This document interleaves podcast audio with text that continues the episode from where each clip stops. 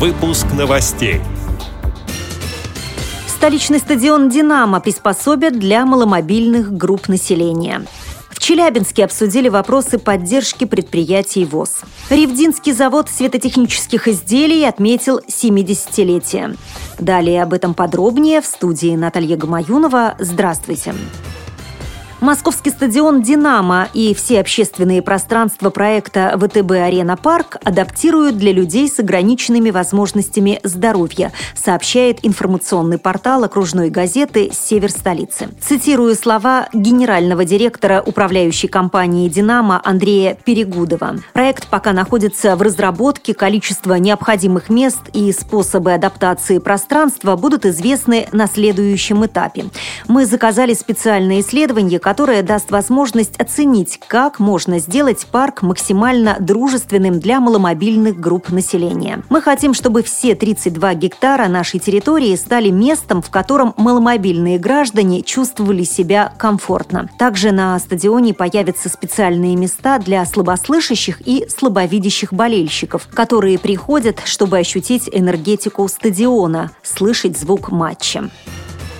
Вице-президент Всероссийского общества слепых Владимир Сипкин посетил Челябинскую область, чтобы обсудить проблемы предприятий ВОЗ в регионе с руководителями области и градообразующих компаний. В рамках рабочей поездки Владимир Сипкин побывал на предприятии ООО «МАК Свет». В результате этой встречи были достигнуты договоренности между Магнитогорским металлургическим комбинатом и заводом «МАК Свет» о проведении технического и экономического аудитов для определения направлений дальнейшего сотрудничества. Следующим хозяйственным обществом, которое посетил Владимир Сипкин, стало ООО «Челябинское предприятие «Пыликом», где вице-президент провел собрание на участке щетино-щеточных изделий, сообщает пресс-служба ВОЗ. Завершающим этапом поездки в регион стало посещение Миасского производственного предприятия «Автоплюс», где вице-президент ВОЗ ознакомился с возможностями завода и провел собрание с трудовым коллективом.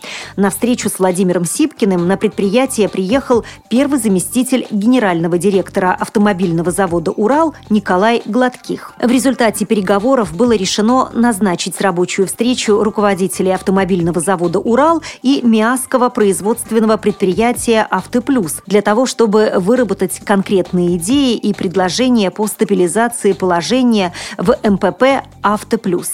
Со своей стороны вице-президент ВОЗ пообещал оказывать всяческую предприятию в модернизации производства автокомпонентов, поставляемых на завод.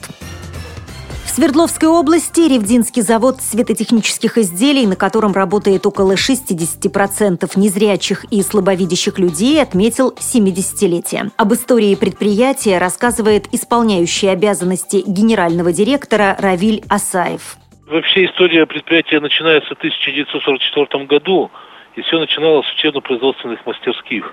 1954 году на предприятии был выпущен первый светильник промышленного назначения. И с тех пор, с того времени, ну, я считаю, начинается новая страница истории завода. То есть за этот период предприятие выросло в крупное предприятие, светотехническое предприятие. Номенклатура изделий сегодня составляет более 500 наименований осветительных приборов общего и специального назначения. Сегодня на предприятии очень серьезно поддерживается предприятие поддерживает социальную сферу. На заводе работают победители фестивалей, конкурсов различного уровня, различные кружки, хор. В рамках празднования 75 работников завода получили грамоты, благодарственные письма и нагрудные знаки за заслуги перед Всероссийским обществом слепых. С этими и другими новостями вы можете познакомиться на сайте Радио ВОЗ. Мы будем рады рассказать о событиях в вашем регионе. Пишите нам по адресу новости собака ру. Всего доброго и до встречи!